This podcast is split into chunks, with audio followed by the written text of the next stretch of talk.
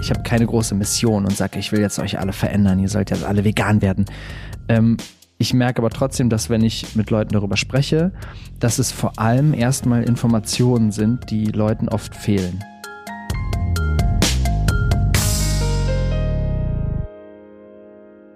Hallo und willkommen zu Gutes Klima am Tisch.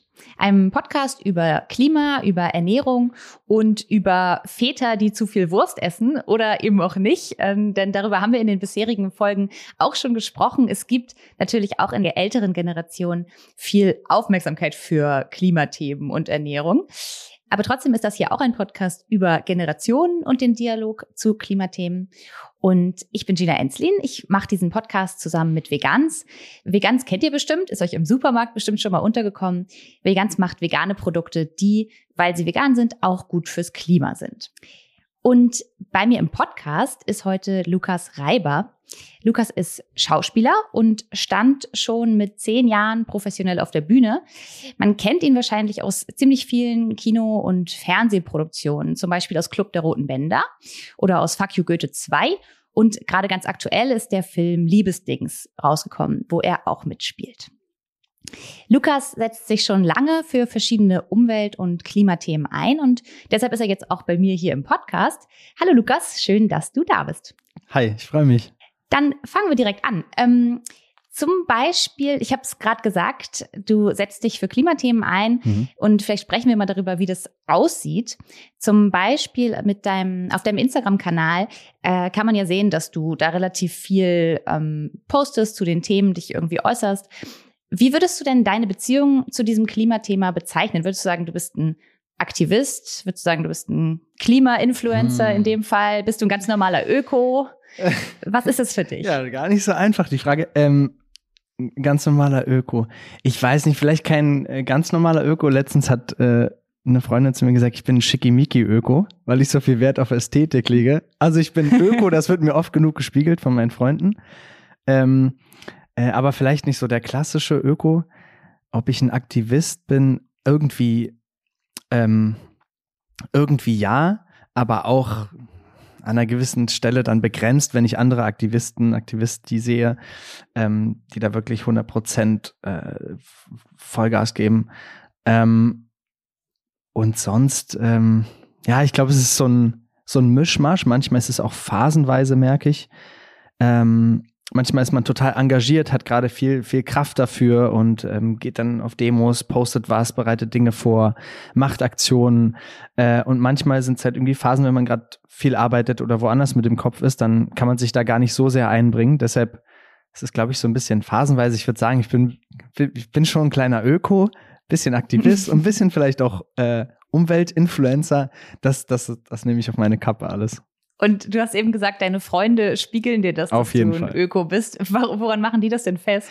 Ja, also mir selber fällt das ja irgendwann gar nicht mehr so auf. Ich mache irgendwelche irgendwelche Sachen und die sagen dann so, ja, äh, Lukas, weil du selber manchmal auch sagst, ja, ich weiß gar nicht, ähm, so, so krass bin ich ja gar nicht drauf und mach gar nicht so vieles und dann sagen die so, doch, du gehst hier irgendwie unverpackt einkaufen, um Plastik zu sparen und bla bla bla und dann hast du hier irgendwie immer deine Flasche dabei und ich so, ah ja, stimmt, okay, stimmt, ja und du isst vegan und so und ich so, ah, stimmt, okay, also da wird mir das dann auf jeden Fall ähm, immer gespiegelt oder letztens, äh, als ich arbeiten war, war meine Schwester hier und hat auf meine Wohnung quasi aufgepasst und hat hier gearbeitet. Und sie meinte so, Mann, das war so schön irgendwie und man hat auch in deiner Wohnung schon so gesehen, wie du so drauf bist. Und dann meinte ich so, hä, was meinst du denn? Die so, na ja, also alles ist so irgendwie so die Pflanzen und hier die, die Seife ist dann irgendwie eine feste Seife, die dann da im Bad ist, statt irgendwie so bla oder ähm, sie hat das so bei allen Dingen gemerkt, so die Putzmittel, das Waschmittel.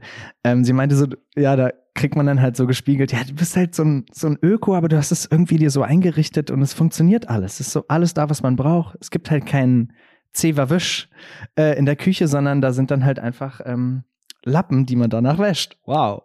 Aber ähm, da habe ich so gemerkt, okay, ja, stimmt, ich habe mir das irgendwie so eingerichtet. Aber das klingt auch schon so, als hättest du das ziemlich umfassend in deinen Alltag integriert. Ja, deshalb fällt es mir auch nicht mehr auf. So, es ist wirklich integriert in den Alltag und ja. Und was ist, was würdest du sagen, sind so die wichtigsten Aspekte von dem, wie du das sozusagen, wie du das in deinem Alltag lebst, dieses Öko-Sein, Schickimicki-Öko-Sein? Also, ich glaube, der größte Aspekt und irgendwie auch der, der, der mit dem größten Impact und gleichzeitig irgendwie eins der einfachsten Dinge ist wirklich mit der Ernährung. Ähm, da habe ich also erstmal bei der Ernährung habe ich angefangen mit dem Vegan, also wirklich alle tierischen Produkte weglassen. Äh, das war auch relativ radikal, weil ich einfach so mir gesagt habe, oh, das mache ich jetzt für meinen Körper, für die Tiere, für die Umwelt. Da gibt es ja einige positive Sachen dran. Und das habe ich relativ radikal dann gemacht vor, ich weiß nicht mehr, vor Jahr, vor fünf Jahren oder so, fünf, sechs Jahre, habe ich damit angefangen und durchgezogen. Und dann geht es natürlich auch weiter in andere Bereiche bei ähm, Kleidung oder ähm, irgendwelchen anderen Sachen im Haushalt, dass man da auf Leder und sowas verzichtet. Ähm, das ist dann noch so noch dazugekommen. Also das Vegan-Sein ist, glaube ich, hat den größten Impact und ist auch das, was natürlich, wenn man rausgeht, essen und so, ist auch das, was ähm, am sichtbarsten mhm. wahrscheinlich auch ist. Und was mir selber auch immer auffällt, während bei den anderen Sachen so, äh, ich gehe in einen Unverpacktladen ähm, einkaufen und das ist für mich schon so klar, wenn irgendwie Mandeln alle sind oder äh, keine Ahnung, die Sonnenblumenkerne, dann ähm, kaufe ich das nicht äh, abgepackt in Plastik. Ähm, und das ist schon so unterbewusst bei mir drin, das ist klar. So. Ja, und das ist dann auch was, was. Ähm, und sonst, ja, keine Ahnung. Die, Entschuldige, sonst so irgendwie so, ähm, ich habe wirklich immer meine Flasche dabei. So eine Glasflasche, manchmal auch so Edelstahlflasche. Äh, dadurch passiert es auch nie, dass ich irgendwelche Plastikgetränke unterwegs hole in Plastikflaschen. Das ist auch irgendwie schön. Man trinkt auch genug den Tag über. Und ja, das sind halt so Sachen, die vergisst man dann irgendwie, dass man das eigentlich die ganze Zeit macht, aber ja. Ja, das kriegt halt so seine eigene Normalität dann irgendwie, ne? Und von, wird von außen genau. fällt es dann vielleicht mehr auf. Gibt es denn mhm. auch so ein nachhaltiges Verhalten, was du dir quasi vorgenommen hast, aber bisher noch nicht so richtig schaffst? Also wie so ein Ziel von, ich weiß nicht, ich würde gerne Zero Waste leben zum ah. Beispiel. Solche Sachen gibt es ja auch noch. Ja, ähm, nee, mein Ziel war immer, äh, gar nicht mehr zu fliegen. Nie wieder. Mhm.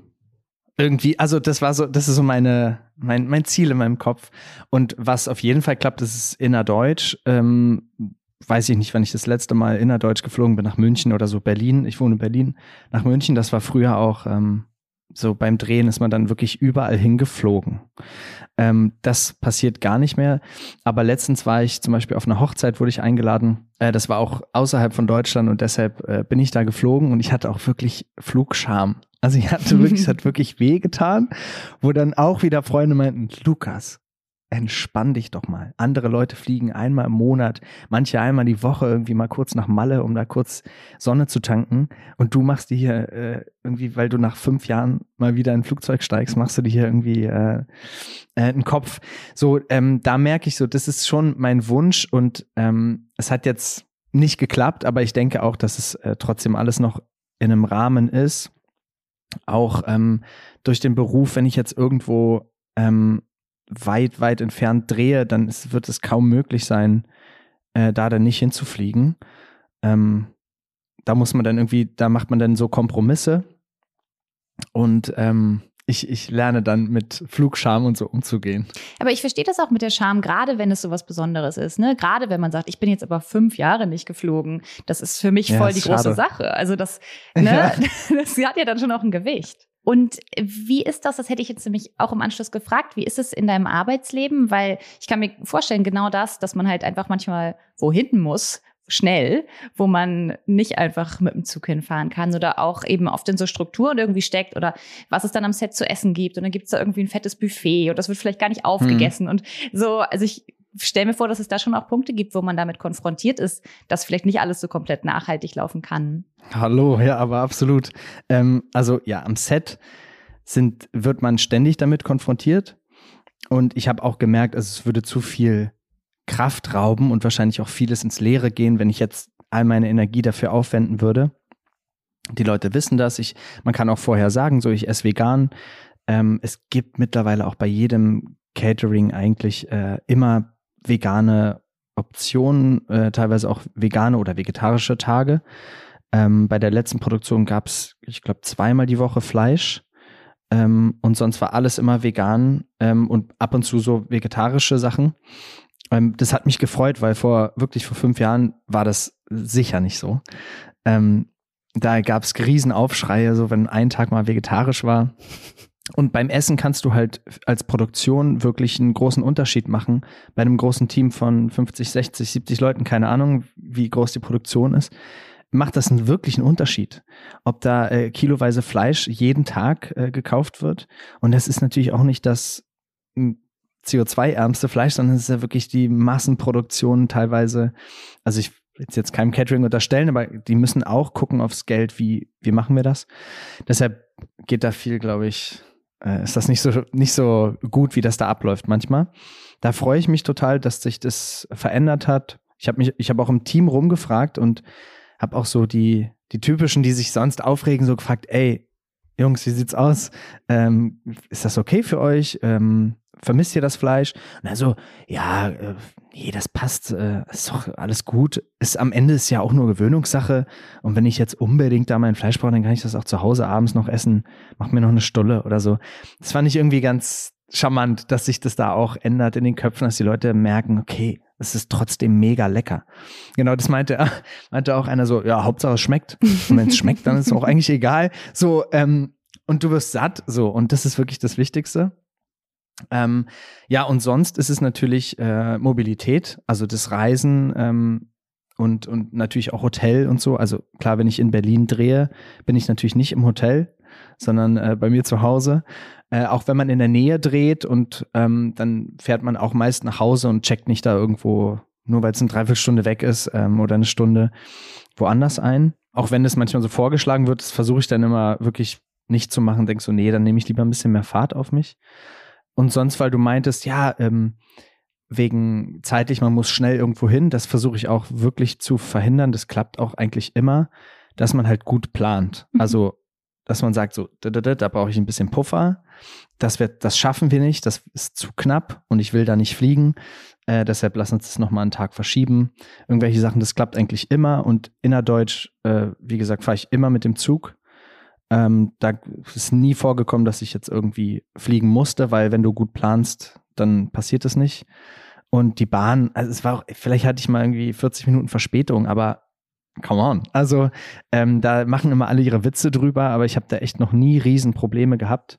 Auch wenn ich weiß, dass das manchmal passiert, ein Zug fällt aus, aber dann lese ich halt noch mal im Drehbuch so lange und gehe meinen Text für den nächsten Tag durch irgendwie. Also das funktioniert für mich super mit der Mobilität. Ich habe das Gefühl, dass eigentlich dieser ganze nachhaltige Lebensstil immer sehr viel mit Planung zu tun hat. Also auch, ich meine, wenn du jetzt sagst, du gehst nur unverpackt einkaufen, es gibt äh, so, es sind immer so Sachen, wo man denkt, ah, das musst du halt dann schon aber irgendwie vorher wissen oder das musst du so ein bisschen mit einberechnen ja. oder du musst halt ein bisschen mehr mitbedenken und das ist dann im Endeffekt vielleicht auch nur wieder eine Gewöhnung, weil wir denk, bedenken ja ganz viele Sachen mit, auch in unserem Alltag immer. Aber ich, es wirkt immer so sehr planerisch. Ich glaube auch, es ist, äh, wie du meintest, Gewöhnungssache. Also, wenn du dir angewöhnst, immer deine Flasche mitzunehmen, wenn du gehst, dann hast du es ja irgendwann vergessen, du machst es einfach. Äh, aber wenn du einfach so in den Tag hineinlebst, klar, dann bist du unterwegs, sagst, oh, ich habe voll Durst, oh, ich habe voll Hunger. Ähm, und dann hast du nichts geplant und dann endet es meistens in unnachhaltigen, schnellen Dingen. Äh, meist sogar un ungesunden Dingen, irgendwie schnell Fastfood äh, sich reinballern oder so. Auf jeden Fall, ja, auch unverpackt, äh, dann nehme ich meine, nehme ich ja irgendwie Gefäße auch mit. Und äh, da stimmt, da hast recht, gehört ein bisschen Planung immer dazu. Und wenn man das aber einmal durchgezogen hat und so hat, hat so seinen Weg gefunden, der am einfachsten ist, dann, dann ist es jetzt auch nicht mehr anstrengend bei mir. Also ja, auch mit dem Vegan weiß ich, okay, äh, die meisten Restaurants, wenn es gute Restaurants sind, dann können die dir auch irgendwas easy machen, selbst wenn die nichts auf der Karte haben. Was jetzt bin ich natürlich sehr äh, in Berlin habe ich natürlich habe ich wirklich Glück, weil in Berlin sind natürlich alle da sehr sehr offen. Ähm, mittlerweile, ich war auch wandern irgendwie auf dem Berg und da erwartest du es ja gar nicht und dann haben die da auch auf der Karte so die kleinen Vs hinter den Gerichten stehen, wo ich dann so denke, okay, wow, es ist mittlerweile wirklich hier ähm, schon auf dem Berg angekommen. Also das, das freut mich da total. Und äh, Berlin ist natürlich am entspanntesten, sowieso die ganzen Großstädte. Aber das wird, denke ich, sich auch noch jetzt so verteilen die nächsten Jahre mhm. und ausbreiten. Äh, jetzt hast du ja gerade schon erzählt, wie sozusagen, wie dieser vegane Lifestyle ähm, so immer mehr sich irgendwie verteilt mhm. und ausbreitet. Wie ist das denn bei dir? Wie hat sich das denn sozusagen bei dir ausgebreitet? Waren dir diese Themen irgendwie schon lange wichtig? Kam das mit der Zeit? Kannst du dich dran erinnern, wann auch gerade so, muss ja jetzt gar nicht das Vegan sein, sondern generell Klimathemen für dich wichtig wurden? Also ich bin so schon groß geworden. Als Kind erinnere ich mich noch, wie wir einfach schon da ein Bewusstsein für bekommen haben. Äh, ich glaube, also mein Papa hat ähm, Umwelttechnik studiert und ich glaube, deshalb war das einfach ein Thema dann. Ähm, und dann äh, war das einfach so, wenn man einen Raum verlässt oder wenn man geht, macht man natürlich das Licht aus. Es wird kein Essen weggeschmissen. Äh, man geht einfach mit allen Dingen einfach so sorgsam um. Macht die Sachen nicht einfach kaputt und äh, lässt sie liegen. Man schmeißt keinen Müll auf den Boden und so. Also so sind wir groß geworden. Und dadurch hatte ich sowieso immer schon ein Auge dafür oder ein Gespür dafür, wie man so mit der Welt umgeht, auch mit der Umwelt. Und ich glaube, deshalb waren die, die Tore, die Empfangstore schon alle offen ähm, für, ja, irgendwie dann für Klimathemen, die ich dann, ich weiß gar nicht, wie das bei mir so gekommen ist. Ich glaube, ich hatte ja dann irgendwann Instagram. Ähm, und dann hatte ich auch so das Gefühl, irgendwie, ja, das macht ja jetzt auch Sinn, irgendwie das Thema, da war, glaube ich, mal eine Demo oder irgendwas hat mich gestört und dann habe ich einfach mal so, so einen Post gemacht. Ähm, und äh, das hat sich irgendwie gut angefühlt, hat sich richtig angefühlt, irgendwie was Sinnvolles beizutragen in dieses, in diese Social Media Welt. Ähm, und das hat sich dann so ein bisschen verselbstständigt und ähm, lief dann so weiter. Aber ich ja, ich glaube, also seit der Kindheit war das schon so und deshalb war da schon, der Boden war schon geebnet dafür. Äh, das heißt, ich gehe auch so ein bisschen davon aus, dass ihr bei euch zu Hause oder in der Familie da jetzt kein, keine krassen Kämpfe ausfechtet um das Schnitzel. Ach so, nein. Ähm. Das war total lustig, weil, also weil auch vorhin meintest du, die Männer, die zu viel Wurst essen. Mein Papa ist tatsächlich vegan geworden. Und äh, cool. in Phasen, wo ich es dann mal vielleicht ein bisschen schwerer hatte, hat er total durchgezogen, meinte so, nee, Lukas, äh, nee, total, da, da, da, und so. Das war also total lustig. Der hat sich da inspirieren lassen von mir und ähm, ist jetzt auch seit äh, vier Jahren oder fünf Jahren äh, komplett vegan unterwegs. Und ist halt, dadurch ist es natürlich gar kein Thema. Und äh, wenn er mal zu Besuch ist oder ich bei ihm bin, dann äh, gibt es halt auch immer mega leckeres Essen. Also ich liebe das auch mal, weil er auch nochmal mit anderer Küche, mit mehr Gewürzen irgendwie, da kann ich mir dann immer ein bisschen was abgucken, mich inspirieren lassen oder dann irgendwie so äh, Seitan selber macht. Und ich bin so, oh Gott, da wäre ich nicht mehr drauf gekommen, aber so eine Sachen probieren wir dann halt immer aus und es macht echt viel Spaß. Aber das ist total cool, weil ich habe den Eindruck, dass durch diese Bewegung, dass es, das wird ja so viel auch sozusagen so erzählt, wie so ein Narrativ. Die Kinder werden dann vegan und dann können sie nicht mehr das essen, was die Eltern kochen und dann müssen auch alle Familienrezepte und alle sind äh, genervt. dann sozusagen gecuttet werden ja. und das, es geht dann alles nicht mehr. Und das finde ich total schön, wenn du erzählst, dass du quasi auch vegane Rezepte von deinem Vater lernst. Ja. So, das hab ich, das ist irgendwie wirkt so völlig abgefahren schon. Ja. Ähm, und ich glaube, ja, ich finde, das merke merk ich in diesem Podcast irgendwie öfter, dass vielleicht diese Fronten alle gar nicht so hart auch sind, wie man das teilweise erzählt. So. Ja, also bei meiner Mama zum Beispiel, die, die ist nicht vegan ähm, geworden, aber bei ihr hat sich das so entwickelt, dass sie einfach ähm, auch im Zuge des äh, Veganuaries, da habe ich ja auch mitgemacht und auch dafür Werbung gemacht. Und dann ähm, hat sie mir irgendwann geschrieben, ah, ich habe jetzt mal hier ein paar Rezepte ausprobiert, weil ich habe mich da angemeldet und äh, liest sich dann die Sachen durch und äh, hat dann einfach auch vegan gekocht und da habe ich dann auch wieder so, also ich habe mich total gefreut, weil meine Mama das jetzt nicht so in ihr Leben integriert hat, das mit dem Vegan, aber auf jeden Fall habe ich total gemerkt, so sie isst viel weniger Fleisch, äh, eigentlich gar keins mehr. So, also wenn ich da bin, ist es nie irgendwas im Kühlschrank oder so. Nur ganz selten ähm, ist dann mal was da, weil irgendein Fest ist oder sie irgendwas vorbereiten. Ähm, und da merke ich so, also sie, sie macht es auf ihre Art und Weise, hat sie, ähm, hat sie einfach so geschaut, ah, okay, ich verstehe das Problem, warum macht es Lukas so? Ähm, und hat sich damit auseinandergesetzt. Und das finde ich irgendwie sehr respektvoll, ähm, auch wenn man es dann auf seine Art und Weise macht. Ähm, man, man nimmt es trotzdem irgendwie ernst und nimmt es auch an Und äh, die älteren Generationen, die hatten es ein bisschen schwerer, das anzunehmen, haben dann auch so gesagt, ja, ja, nee, nee, das ist vegan. Und ich war so, auf gar keinen Fall ist diese Tütensuppe vegan. Ich habe gesagt, die ist vegan, also da ist kein Milchpulver oder so drin. Äh, und dann gucke ich so und dann habe ich auch so gemerkt, mh, hm, ist auch ein bisschen gemein. Also dann wurde da auch einfach so, ja, ja, nee, nee, das ist, äh, nee, nee, da ist nichts drin. Ich habe extra geguckt. Ach, wirklich ist drin? Nee, das wusste ich nicht. Also da hat man so gemerkt, da war die Bereitschaft, ähm, das auch zu akzeptieren. Einfach nur zu akzeptieren, jemand anders hat es jetzt für sich beschlossen. Ähm, war da nicht so da. Ähm, aber auch da äh, wird, wird es immer besser.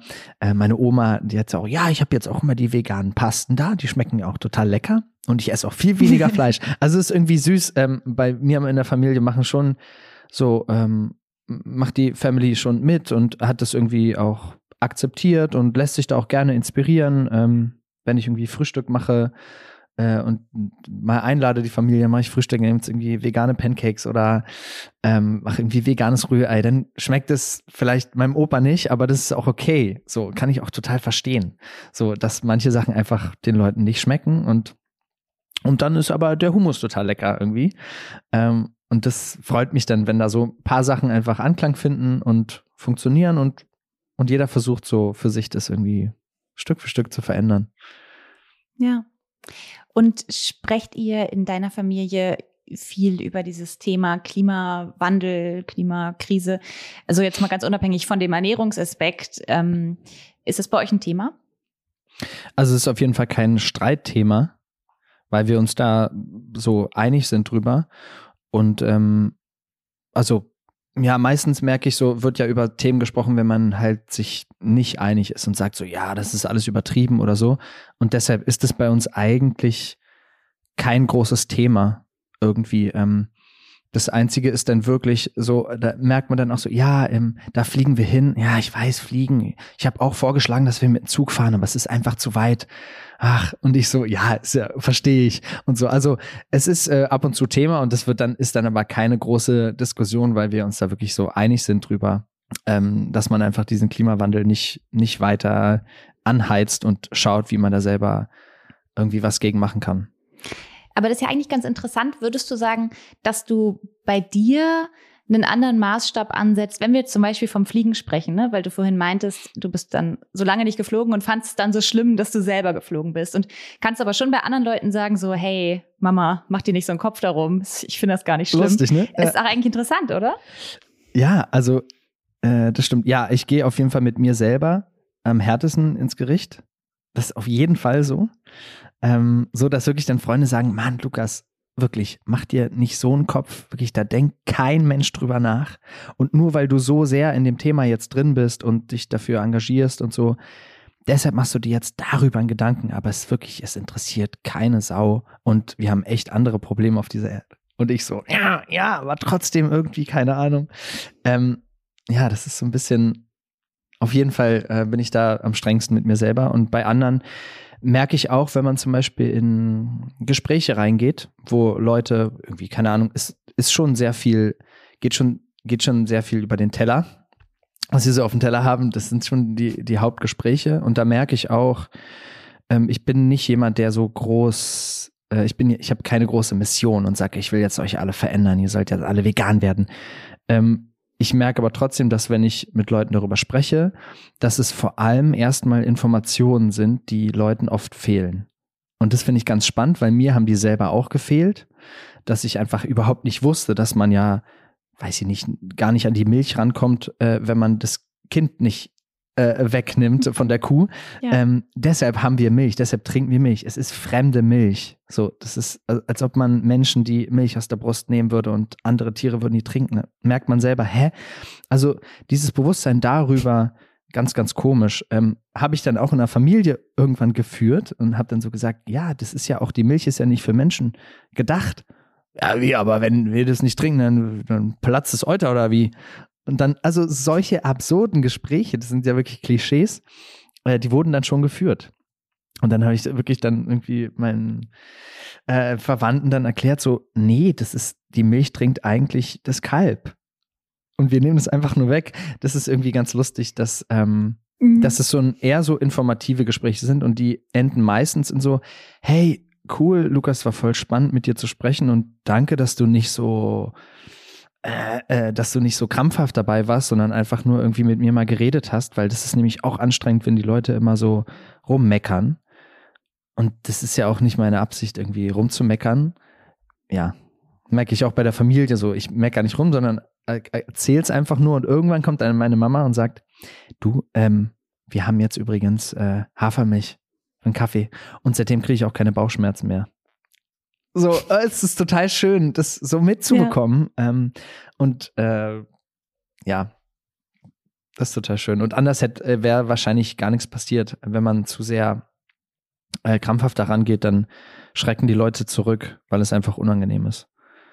Und wie ist das ähm, weil wir sprechen jetzt ja immer viel über diese Generationenfrage. Ich habe aber den Eindruck, dass es eigentlich ähm, solche Fragen wie wer isst was und wer geht wie mit seinem Müll um oder wer kauft was ein, auch in Freundschaften manchmal ein bisschen komisch sein können, weil da gibt's ja auch Unterschiede. Und äh, thematisierst du das da oder gibt es da Konflikte? Ich finde, da geht man also noch mal anders damit um. Ja, ich überlege gerade, äh, du meinst im Vergleich zur Familie. Mhm. Ähm, ich weiß nicht, also vielleicht habe ich einfach nur richtig, richtig tolle Freunde, aber die sind super entspannt und ähm, freuen sich eigentlich immer über Inspiration. Ähm, ich lasse mich manchmal auch von denen dann inspirieren, weil sie irgendwas gelesen haben und erzählt haben, hey, das ist eigentlich so und so. Ähm, das ist dann irgendwie ganz schön. Also da gibt es auch keinen Streit oder Uneinigkeiten. Äh, das ist relativ klare Nummer. Ey, äh, Lukas, sag doch noch mal, wie ist denn es eigentlich hier und so? Ist das besser oder ist das besser? Ist die irgendwie ist jetzt besser Biogurke in Plastik oder ist besser die herkömmliche Gurke ohne Plastik und so? Also so. Das ist immer so die klassische oh, Frage. Kannst du sie beantworten für mich, Lukas? Ich glaube, ähm, also ich glaube, es ist besser, eine Biogurke in Plastik äh, zu kaufen statt eine herkömmliche Gurke ohne Plastik. Ähm, die genauen Punkte ähm, kann ich jetzt gar nicht 100% sagen, aber es ist auf jeden Fall ähm, die Herstellung, die ökologische Herstellung von Lebensmitteln belastet die Welt halt, also die Umwelt viel, viel weniger. Ähm, deshalb ist das schon mal ein riesen, riesen Punkt.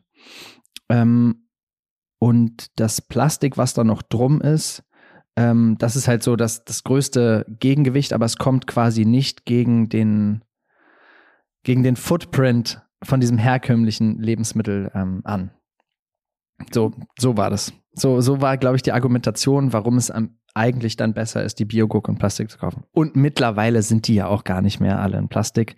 Äh, ich weiß gar nicht, ob das überhaupt noch so ist. Ich, Stimmt, das ist auch schon so ein bisschen überholt. Also in den meisten Supermärkten ist da jetzt irgendwie so ein Bio-Sticker dann drauf und so. Deshalb ähm, so, aber ich weiß nach wie vor schwierige Nummer. Äh, klar. Mm, dann würde ich gerne noch einmal darauf zurückkommen, dass du ja also genau, dass du ja sehr aktiv bist bei Instagram, diesen ganzen Themen. Ähm, und dich noch einmal fragen, ähm, ob du dich so als Person des öffentlichen Lebens mhm. sozusagen dazu, ich weiß nicht, verpflichtet fühlst, deine, deine Stimme in dieser Art zu nutzen oder dich verantwortlich fühlst oder was ist, warum du das eigentlich machst. Ja, ähm, also irgendwie, also vielleicht nicht ganz verpflichtet, ähm, aber so, ein, so eine kleine Form davor, weil mittlerweile ist es ja wirklich, also früher war das alles noch so neu und da waren die großen Hypes und mittlerweile ist ja irgendwie Instagram oder so Social Media überhaupt ist halt so, so ein Sumpf aus Müll und äh, wirklich irgendwelchen Quatschvideos, wo ich so denke, ja klar, okay, ihr wollt euch alle unterhalten, das ist ganz lustig, aber ähm, ich mache mir manchmal so ein bisschen Sorgen und denke, keine Ahnung, wo führt das denn hin? Und deshalb habe ich schon den Drang, irgendwie was Sinnvolles äh, beizutragen. Jetzt auch nicht immer und mega krampfhaft und so. Und klar wird es auch mal Videos geben oder irgendwelche Fotos, die einfach nur so random sind, die einfach nur irgendwie, keine Ahnung, lustig sind oder einfach so. Aber das ist schon mein, das ist schon mein Anspruch an mich selber.